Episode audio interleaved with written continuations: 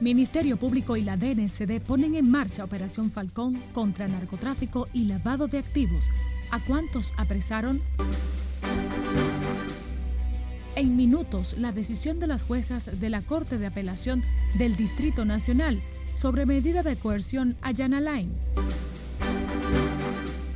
El turismo viento en popa invertirán más de 3 millones de dólares para mejorar la seguridad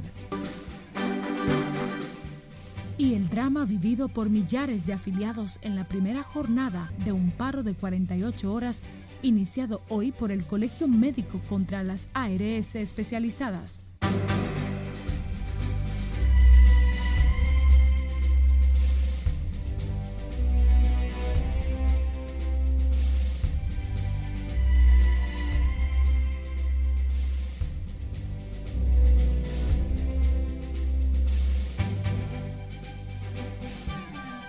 Iniciamos de inmediato esta emisión con la Operación Falcón, el nombre de una investigación abierta por el Ministerio Público con allanamientos realizados esta mañana en el Distrito Nacional y Santiago. Hay varias personas detenidas por cargos de narcotráfico y lavado de activos. Los detenidos serán trasladados a la cárcel preventiva del Palacio de Justicia de Ciudad Nueva. Allá precisamente se encuentra en vivo nuestra compañera Lauri Lamar con todos los detalles. Adelante muy buenas tardes, Lauri. Cuéntanos cuál es la situación hasta este instante.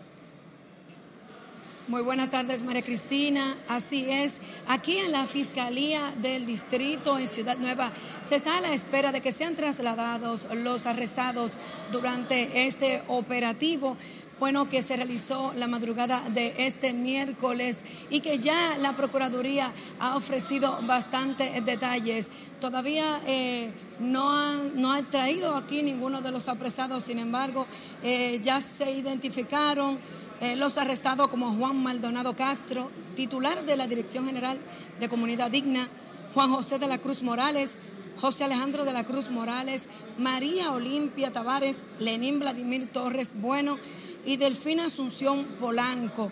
También, eh, según fuentes vinculadas a esta investigación, se supo que entre los arrestados está Dianabel Gómez, la ex esposa de Franklin Mirabal.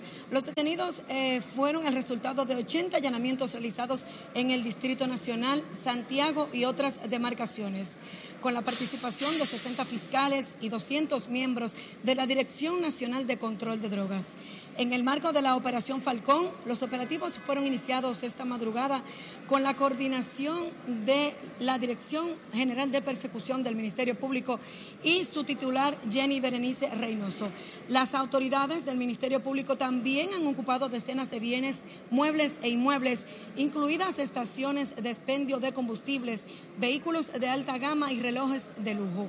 La procuradora adjunto Jenny Berenice Reynoso resaltó que la operación continúa y es parte de las acciones que encamina el Ministerio Público contra la criminalidad organizada con la cooperación de la DEA de los Estados Unidos. Por supuesto que nosotros vamos a estar dando seguimiento a este caso y vamos a estar aquí eh, permanente, atentos para cuando sean trasladados los arrestados aquí a la cárcel preventiva del Palacio de Justicia del Distrito Nacional en Ciudad Nueva para inmediatamente pues mantenerles informados de todos los detalles. Por el momento es todo lo que tenemos, así que retorno al estudio. Muchísimas gracias, Lauri Lamar. En vivo seguimos con este despliegue informativo de Noticias RNN. De inmediato nos vamos a Santiago.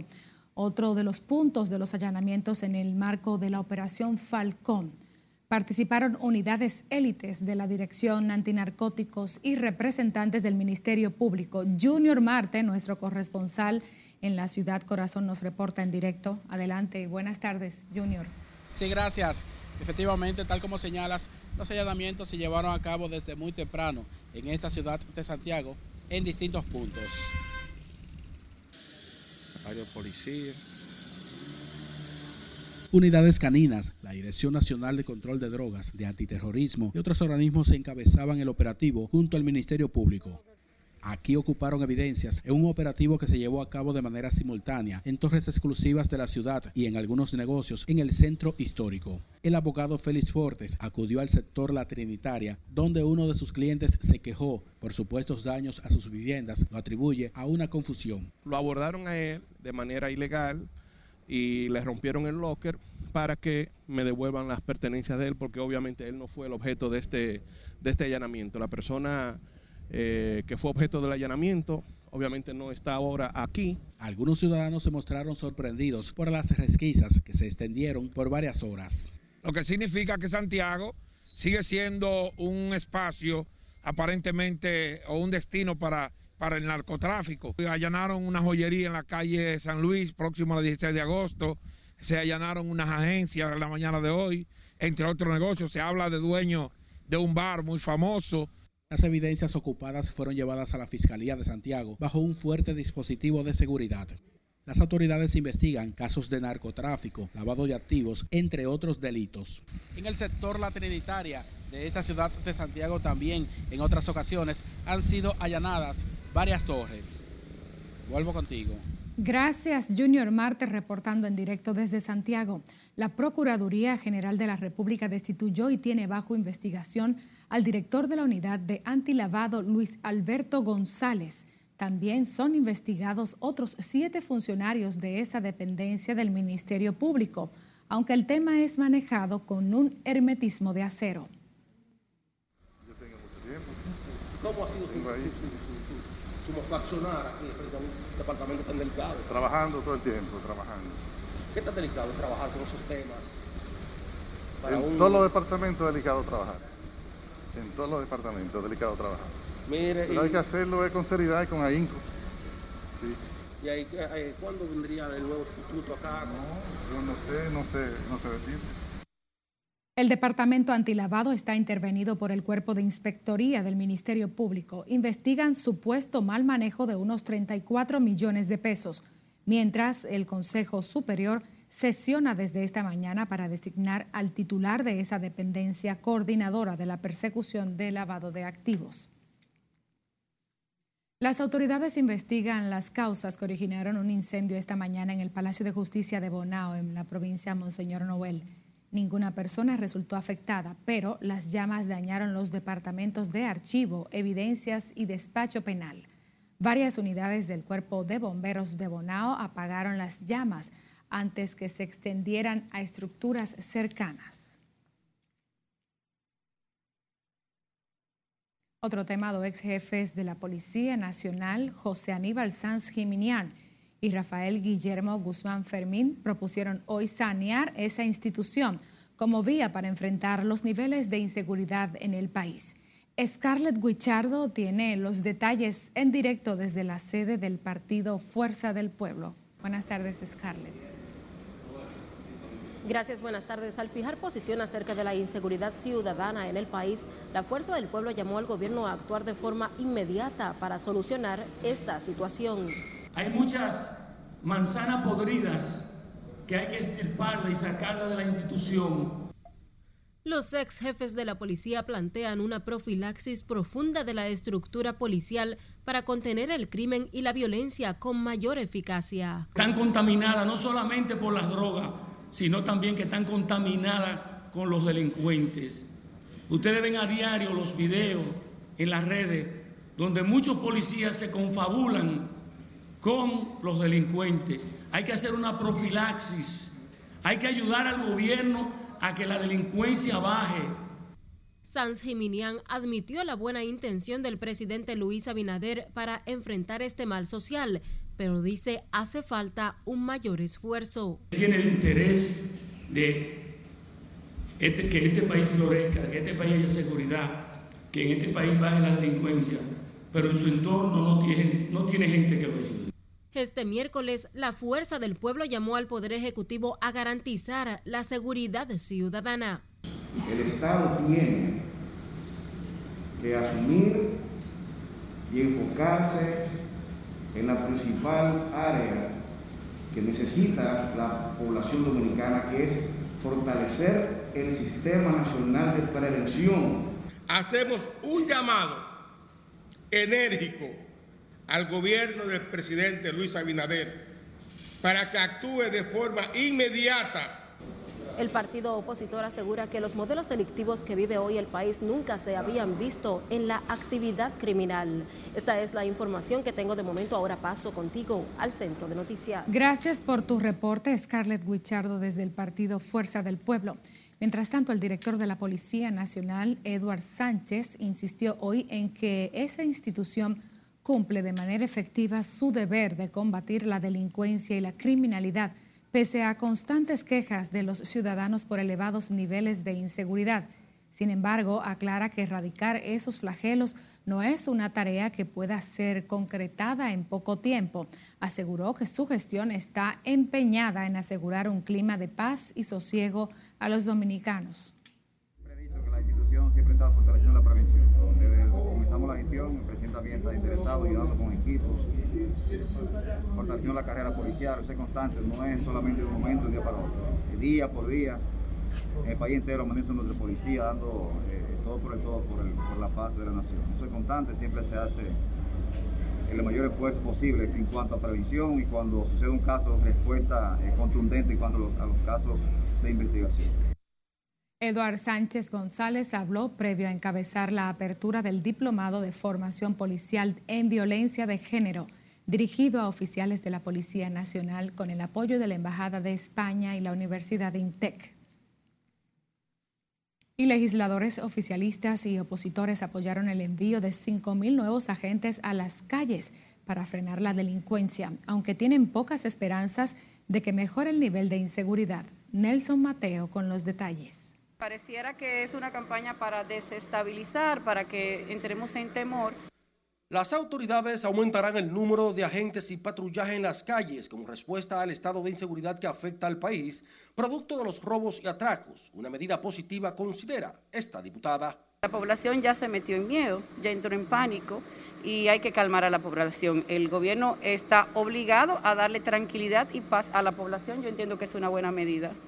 Ella se suma al presidente Luis Abinader, quien ha denunciado que profesionales mantienen una campaña en las redes sociales para generar una percepción de elevada inseguridad, lo que enfrenta el opositor Partido de la Liberación Dominicana. Es una pena que hable así, porque ahí está la prensa, además está eh, desmeritando el trabajo que se que está haciendo lo que están haciendo los medios de comunicación, porque entonces si fuera por las autoridades, aquí no sabríamos para dónde vamos porque todo eso se taparía, como se están tapando muchísimas cosas. Este congresista considera que enviar a las calles 5.000 agentes adicionales sería un buen paliativo a la inquietante problemática de la delincuencia, pero tiene sus reservas. Enhorabuena, ese es el trabajo de los agentes policiales, pero eso tiene que ir de nuevo acompañado con una profesionalización de la policía, con una mejoría de sus condiciones de vida eh, y con una carga mayor cuando se demuestra que han sido cómplices eh, de los delincuentes una medida insuficiente para el presidente de la Comisión de Derechos Humanos de la Cámara de Diputados. Entonces yo creo que tiene que haber una actitud valiente del presidente de la República, poner la persona adecuada en los lugares adecuados y que realmente tengan el interés de resolver el problema. Las autoridades han decidido fortalecer el patrullaje noche y día como respuesta inmediata a los niveles delictivos y sus funestos resultados. Nelson Mateo, RNN. La madre de una niña violada sexualmente, supuestamente por su padre cuando tenía tres años, exige justicia. Se queja porque el acusado fue dejado en libertad por alegada falta de pruebas. El abogado de la víctima asegura que cuentan con pruebas suficientes para demostrar la culpabilidad del acusado y esperan que no se interpongan conexiones políticas y judiciales que aseguran tiene el supuesto agresor sexual. Yo espero que finalmente la justicia eh, vea las evidencias que están ahí y que proteja a esas niñas que no tienen voz y que no pueden defenderse. O sea, a, ella que hay que protegerla. Tiene que ir Tenemos que hacer justicia en este caso y protegiendo a esas dos niñas también se van a proteger muchos niños. No obstante de haber depositado en el expediente tres certificados médicos de médicos peritos designados por el INACI que certificaban que las niñas estaban violadas por su padre. Eh, bueno, esa sentencia absolutoria eh, fue recurrida, como es lógico, la Corte de Apelación, la primera sala de la Corte de Apelación, eh, valoró las pruebas y ordenó un nuevo juicio. La madre de la niña cuenta que su expareja también agredió sexualmente a otra menor hija de ambos. Esta mañana el segundo tribunal colegiado del Distrito Nacional valoraba el presupuesto probatorio en contra de Manuel Aristides Hernández García durante la audiencia del juicio de fondo por agresión sexual. Ahora nos vamos a comerciales. Recuerden que estaremos aquí en Noticias RNN llevándoles como hasta ahora todas las incidencias desde el Palacio de Justicia de Ciudad Nueva. Ya se encuentra nuestro compañero Nelson Mateo, quien nos presentará tan pronto acontezca la decisión de las juezas de eh, si ponen en libertad o mantienen en prisión preventiva al ex procurador general Jan Alain Rodríguez. En breve retornamos con más noticias y recuerde que pueden seguir enterándose de lo que acontece en el país a través de nuestras redes sociales. Retornamos con más noticias de interés. Ahora hacemos conexión en vivo con Nelson Mateo, quien nos trae todas las incidencias de lo que va a ocurrir en este instante para saber si continúa o no en prisión el ex procurador de la República, Jan Alain Rodríguez. Muy buenas tardes, Mateo. Conectamos contigo a los 18 meses de prisión preventiva que se le impuso, que le impuso eh, la jueza de atención permanente Kenya Romero, tras haber sido acusado de encabezar supuestamente un entramado de corrupción junto a ex servidores del Estado Dominicano, ocho en total, eh, cuatro de los cuales también están guardando prisión eh, en Najayo y otros, otras decisiones menos gravosas en unos minutos, la jueza de eh, la Corte, Dori Pujols, dará a conocer la decisión luego de concluir en el día de ayer una maratónica audiencia. Precisamente tenemos a nuestra derecha al doctor eh, Biaggi, eh, Gustavo Biaggi, cabeza de la barra de la defensa de Jan Alain Rodríguez, con quien vamos a conversar en vivo y directo para nuestro noticiero RNN. Doctor, buenas tardes. ¿Cuáles son las expectativas que tiene usted esta tarde?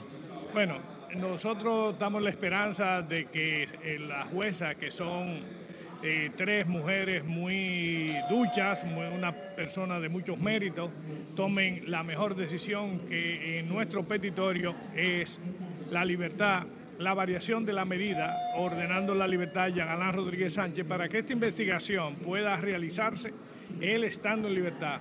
Recordemos que es una persona de 47 años que vive de su trabajo, que tiene una oficina, que tiene una familia que mantener y poner esa familia 18 meses en una investigación eh, consideramos innecesario. ¿Innecesario por qué? Porque tiene arraigo. Nosotros presentamos su casa de familia como garantía completa.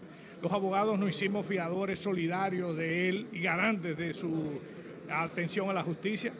Eh, él ofrece y dice que no tiene ninguna forma de entorpecer ningún procedimiento judicial, puesto que las pruebas que están siendo objeto de discusión y las que se puede establecer están a cargo del Ministerio Público. Por lo tanto, no hay lugar en este país más protegido que ese destacamento policial que constituye la Procuraduría General de la República. O sea, está blindado, está seguro, no tenemos ninguna capacidad, ni nosotros ni el investigado de entorpecer el proceso.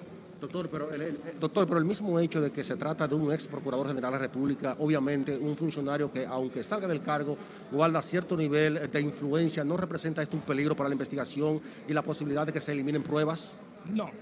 Alain Rodríguez Sánchez hace un año fue procurador general de la República y en la Procuraduría hay un cambio total del, del plantal de los ministerios públicos, del personal administrativo, eh, los niveles de seguridad son óptimos. ¿Cómo podemos entorpecer nosotros eh, esa investigación? Además, no es haciendo pruebas nuevas, es buscando pruebas existentes. Y la prueba tiene que tenerla. Si el Ministerio Público no tenía prueba, no podía haber hecho esta solicitud. Doctor, son serias acusaciones, sin duda. Ahora se agrava la situación con el hecho de que la eh, Berenice Reynoso asegura que la cárcel de la Victoria fue sobrevaluada bajo su gestión. ¿Cómo afecta esto la posibilidad de que Jean Alain pueda ser puesto en libertad? El punto más, más fuerte es la percepción de que 6 mil millones de pesos que costó la, la nueva Victoria en los cinco contratos principales es lo peligroso. Pero Ahí hay 12 mil, 9 mil plazas de internos nuevas creadas. No es un robo lo que se ha cometido. Esas cárceles están ahí. No me puede hablar de sobrevaluación cuando la Procuraduría en diciembre firma un contrato dándole 50 millones más a cada uno de ellos. ¿Cómo se puede alegar de sobrevaluación de algo que la Procuraduría dice que está bien y le da más dinero? Bien. Gracias al doctor eh, Biaggi, quien es parte integral de la defensa del ex procurador general de la República, Jean Alain Rodríguez, quien fue eh, arrestado, la, eh, arrestado hace el 22 de junio como cabeza del expediente Medusa. En estos momentos ya están subiendo están subiendo a estrado los jueces que, cabezado por Dori Pujol, la maestra Dori Pujol, procederán en su momento a dar a conocer la decisión final sobre la medida de coerción que impera, que, pesa sobre Jean Alain Rodríguez y su encargado de tecnología, que es exactamente de 18 meses eh, de prisión.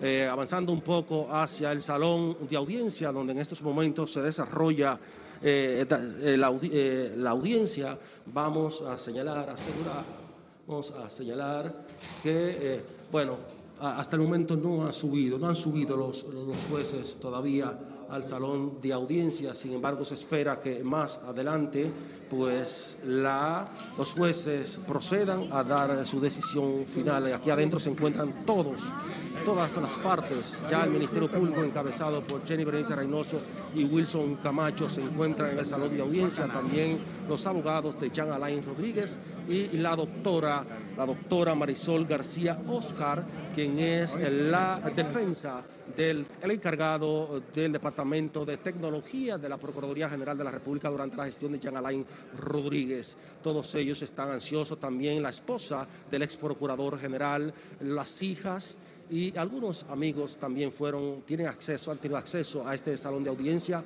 en la primera sala penal de la Corte de Apelación, donde están a la espera de la decisión de esta Corte que encabeza Dori Pujol. Se recuerda que en el día de ayer tanto eh, el doctor Gustavo Biaggi como Carlos Alcácer aseguraron eh, al atacar lo que es el expediente acusatorio que tiene en prisión a su cliente, que el mismo adolece de un informe de eh, la Cámara de Cuenta, además de que los derechos, derechos fundamentales de este imputado fueron violados por la juez Acua, en este caso Kenya Romero, quien le impuso la prisión preventiva, eh, la, medida preventiva máxima que se puede colocar a un imputado contemplada en el Código Procesal Penal entre los artículos 222 al 230, inclusive junto a este ex procurador general de la República, quien por primera vez en la historia guarda prisión.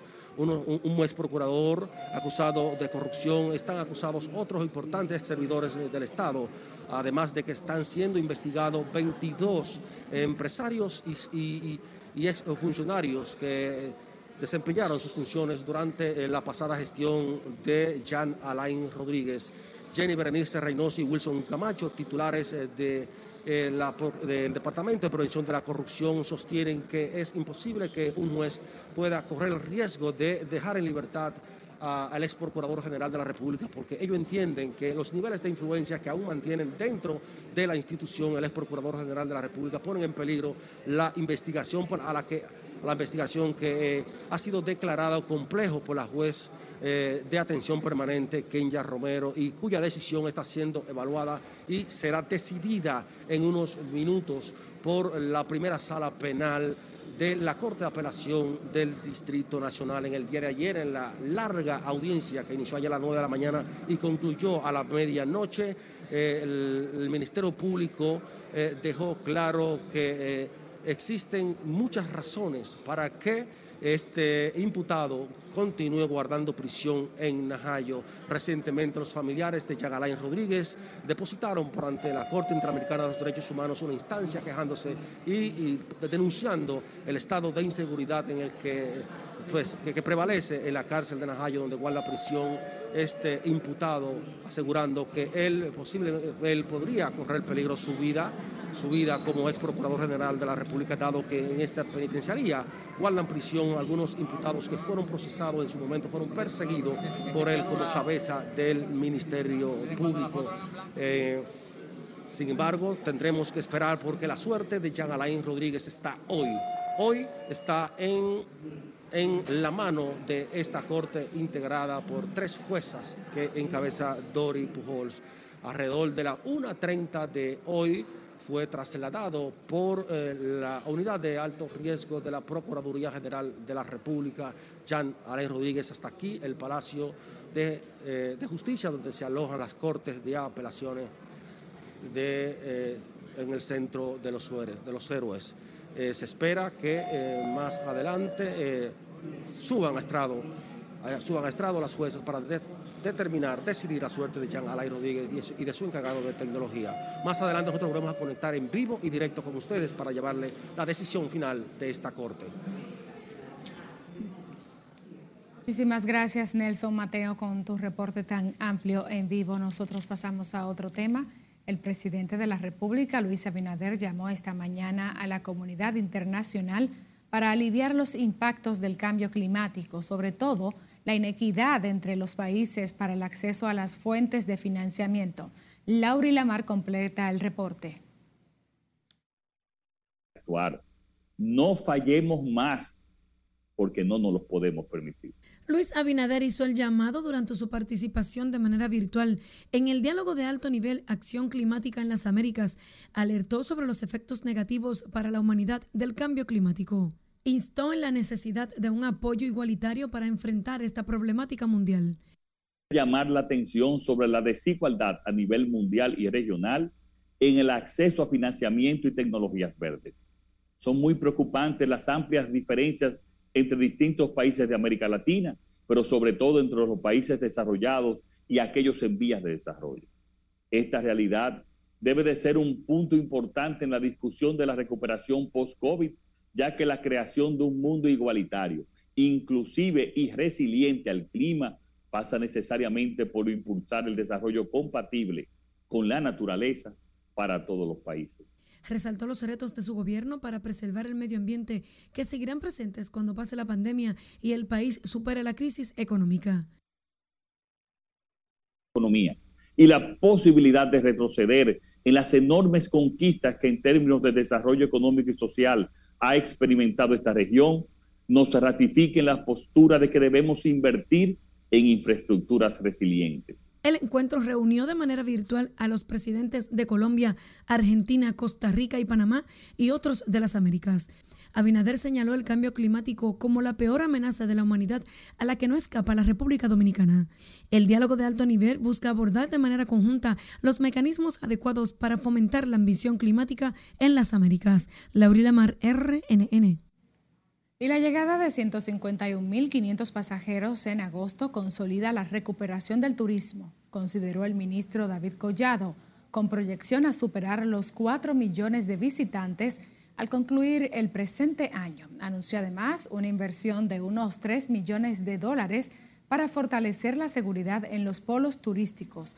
Margaret Ramírez está en directo desde el, Hotel El Embajador en el Distrito Nacional con todos los detalles. Buenas tardes, Margaret. Gracias, así es. Muy buenas tardes. La inversión irá dirigida principalmente a la zona este del país para incrementar los niveles de seguridad para los turistas extranjeros y locales. Eh, a esta policía turística con el sector privado se le va a hacer una inyección de más de 3 millones de dólares según el ministro de Turismo, se invertirá en nuevas tecnologías y en mejorar la capacidad operativa de la policía turística. Y seguir un paso adelante de los otros destinos que son competencia nuestra.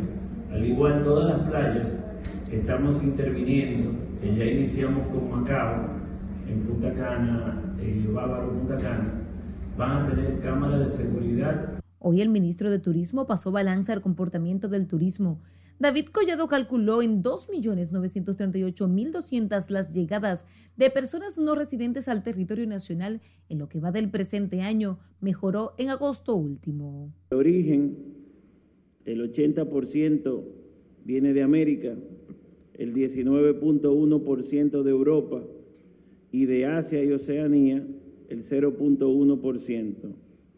Según sus datos, en agosto la República Dominicana recuperó un 96% de la cantidad de visitantes del 2019. El incremento en la llegada de visitantes impacta positivamente la recuperación de empleos y las compras estimadas en unos 10 mil 20 millones de dólares. Ahí podemos ver, Jacqueline, el mercado laboral y a Sonadores, que es una realidad. 155.898 empleados estuvieron laborando de manera directa en el mes de julio de unas 6.858 empresas. Todos mostraron un incremento en términos de los establecimientos, del expendio de bebidas con la reactivación y la apertura en las principales zonas, lo que le está pasando al sector de restauración. Las agencias de viaje y turoperadores, ministro, unas 158 más, se han activado. Con el 59%, Punta Cana lidera la terminal aeroportuaria con mayor ingreso, seguida por las Américas con un 25% y el Cibao con solo un 9%. Según las estimaciones del ministro de Turismo para diciembre, la cifra de visitantes podría alcanzar los 4 millones por las reservas hechas en el país para esa fecha. Es todo lo que tengo por el momento. Retorno contigo al estudio. Gracias, Margaret Ramírez, por tu reporte. Con disgustos e impotencia reaccionaron hoy millares de ciudadanos afiliados a las ARS presionados a pagar la totalidad de honorarios por consultas en el primero de una serie de paros por 48 horas contra esas instituciones de la seguridad decretado por el Colegio Médico y sociedades especializadas. Siledis Aquino está en directo con mayores detalles. Buenas tardes para ti, colega. Muchísimas gracias, así es. Tal como avanzas en el primer día de paro convocado por el Colegio Médico, pocos pacientes asistieron a las clínicas privadas. Bueno, pagar la consulta normal. ¿Cuánto te cobraron? Eh, 2.500. Los que buscan atención a la salud vivieron un drama para lograr servicios en los centros privados. Es un poco caótico porque es una ayuda uno tener el seguro y pagarlo, el que tiene su seguro privado, para que ahora digan que no, no lo están tomando. Una consulta ahora mismo, eh, tuve que pagar dos mil pesos por la para poder a la consulta, donde simplemente yo vine a, retirarme unos puntos de una operación. Yo entiendo que eso es algo, eso es inhumano. Alexander Hinoa vino desde la Romana su cita médica, cuenta su amarga experiencia. Bueno, vengo de la Romana eh, para una... Ya se me vence la licencia, obviamente, y me dijeron que iban a atenderme ya con el día de hoy y entonces cuando vengo, entonces me sorprendo con esto. Todavía no lo había visto que, que estaban de huelga, pero... El Colegio Médico sigue firme en la huelga por 48 horas. Impacta más de 4 millones de afiliados a las ARS. La decisión y la voluntad de los médicos. Los médicos están hartos, hartos, están radicalizados. Y es lo que no ha entendido el ministro de Trabajo es lo que no ha entendido la ARS, es lo que no ha entendido ese consejo. Y esos trabajadores que hoy nos acusan frente a un tribunal. El gremio médico insiste en su renuncia a un aumento de solo 11%, exige un 60% y amenaza con radicalizar la lucha. Los afiliados al sistema de la seguridad social esperan se llegue a un acuerdo entre las ARS y el colegio médico para poner fin al conflicto. Por el momento son los detalles que les tengo. Ahora retorno con ustedes al set de noticias. Muchísimas gracias, Siledis Aquino, por tu reporte. Seguimos con otra nota de salud. No hubo decesos por COVID en las últimas 24 horas, pero sí registro de 192 nuevos contagios de un total de 5.008 pruebas realizadas ayer, informó esta mañana el Ministerio de Salud Pública. El boletín 538 de la Dirección General de Epidemiología señala que los casos positivos son 5.075 casos activos. Desde el inicio de la pandemia, las personas recuperadas son 343.113 y se han recuperado de la enfermedad. Hasta hoy los decesos por el virus son 4.013.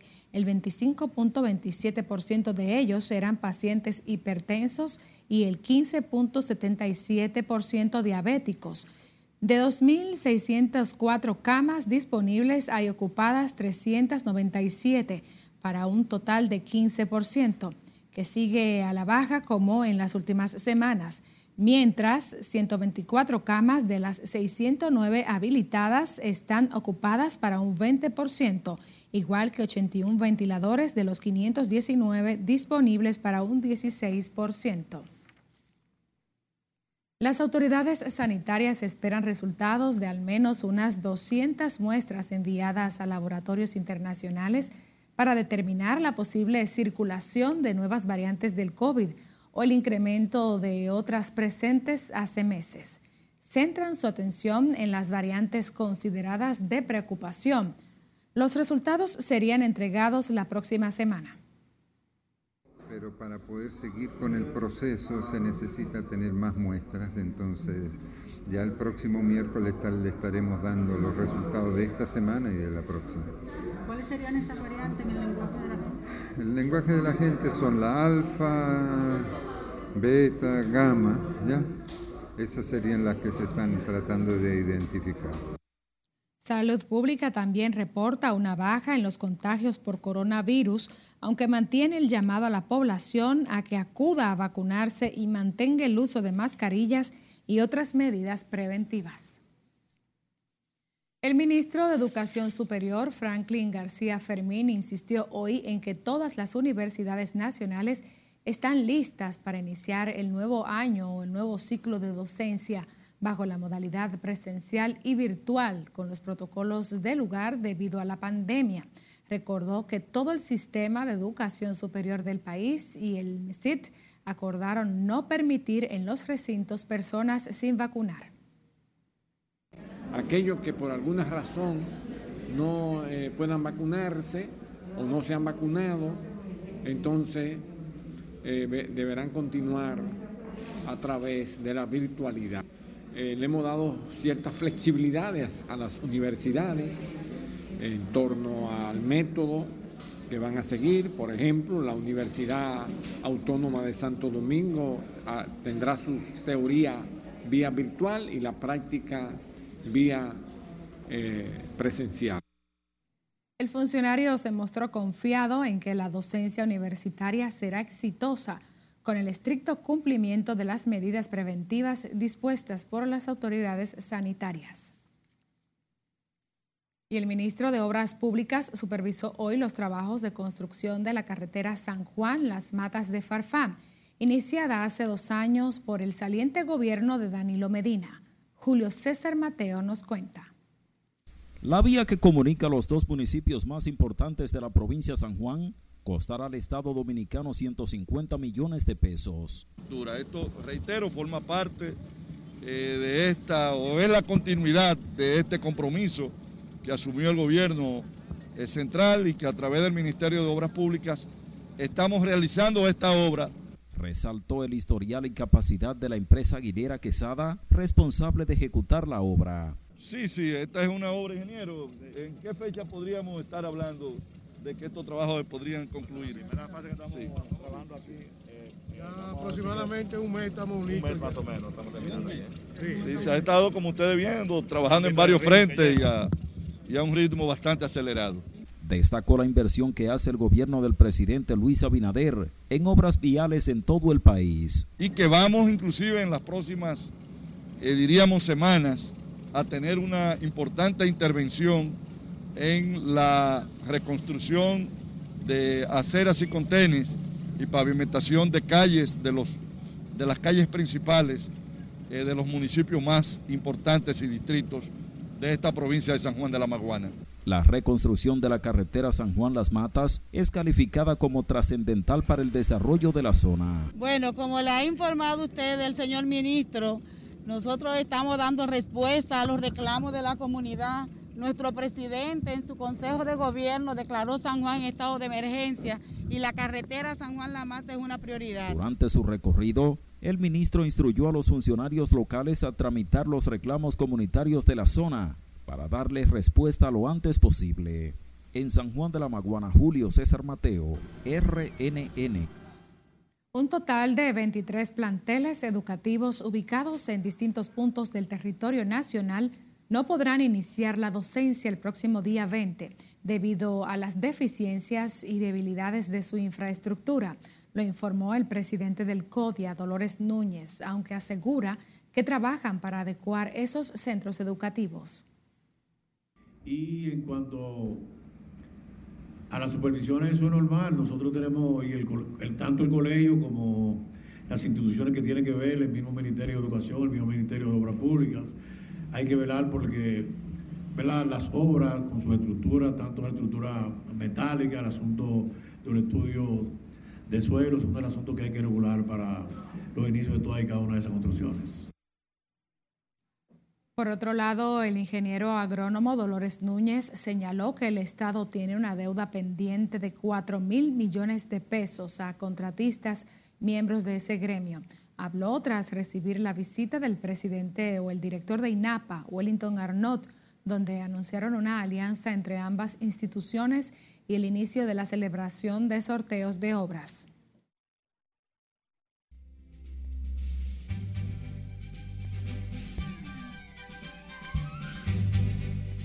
Saludos, muy buenas. Iniciamos los deportes con el voleibol masculino y es que entramos en la etapa de semifinales. A primera hora se van a enfrentar Puerto Rico, Surinam y luego Estados Unidos enfrentará a México y Canadá, República Dominicana. Los ganadores de estos dos últimos partidos van a la final y clasifican automáticamente a los Panamericanos de Chile 2023 en las grandes ligas. Nelson Cruz conecta cuadrangular número 30. Fueron dos realmente y se convierte en el jugador con mayor edad con 30 o más jorrones en una temporada en la historia de las grandes ligas. Otro que lo mandó al morro de Montecristi fue Alberto Pujol, su cuadrangular número 679. Recibió una ovación de pie antes de batear y después de batear. Wander Franco con una base por bolas extiende la racha de juego llegando a base a 37. Supera a Mickey Mantle como la segunda mayor en la Liga Nacional. Desde exactamente estos minutos Derek Jeter y Larry Walker entran al Salón de la Fama del Béisbol de las Grandes Ligas en Cooperstown, Nueva York. Solamente ellos dos de la clase 2020 porque el año pasado no hubo elección. Estas y otras informaciones usted la va a tener en todas nuestras redes sociales. El draft del IDOM desde las 7 de esta noche también estarán a disponibilidad de ustedes. Regreso contigo. Muchísimas gracias, Manuel Díaz. Nosotros aquí ahora volvemos a conectar en vivo con nuestro compañero Nelson Mateo, quien se encuentra en la Corte de Apelación del Distrito Nacional, donde las juezas de la primera sala penal decidirán en breves instantes si mantienen o no en prisión al ex procurador general de la República, Yanelain Rodríguez. Adelante, Mateo, cuéntanos qué tenemos de novedad.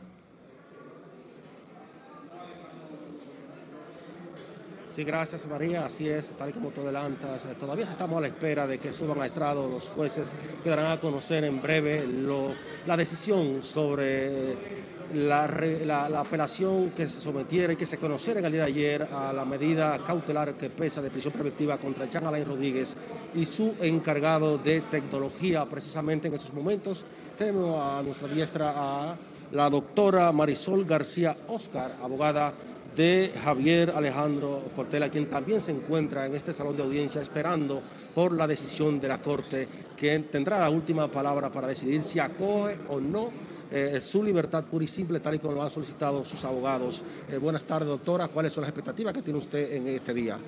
Gracias, buenas tardes. Eh, sí, nosotros tenemos como expectativa que la Corte pueda examinar todos y cada uno de los medios que hemos desarrollado en nuestro escrito recursivo en el día de ayer, ya que todos son apegados a derecho y nosotros entendemos que a nuestros defendidos se le han estado violando todos sus derechos fundamentales en razón de la prisión preventiva que pesa en su contra, ya que lejos de ser una medida de coerción, se está constituyendo básicamente en una pena anticipada y el diseño de nuestra normativa procesal a la luz de las garantías que lo revisten es la excepción, la prisión preventiva, y se ha convertido lamentablemente, básicamente en estos casos eh, de temas de corrupción, la regla, y no debe ser así. Así que esperamos que la Corte, en buen derecho, acoja todos y cada uno de nuestros pedimentos y deje nuestro defendido en libertad en el día de hoy.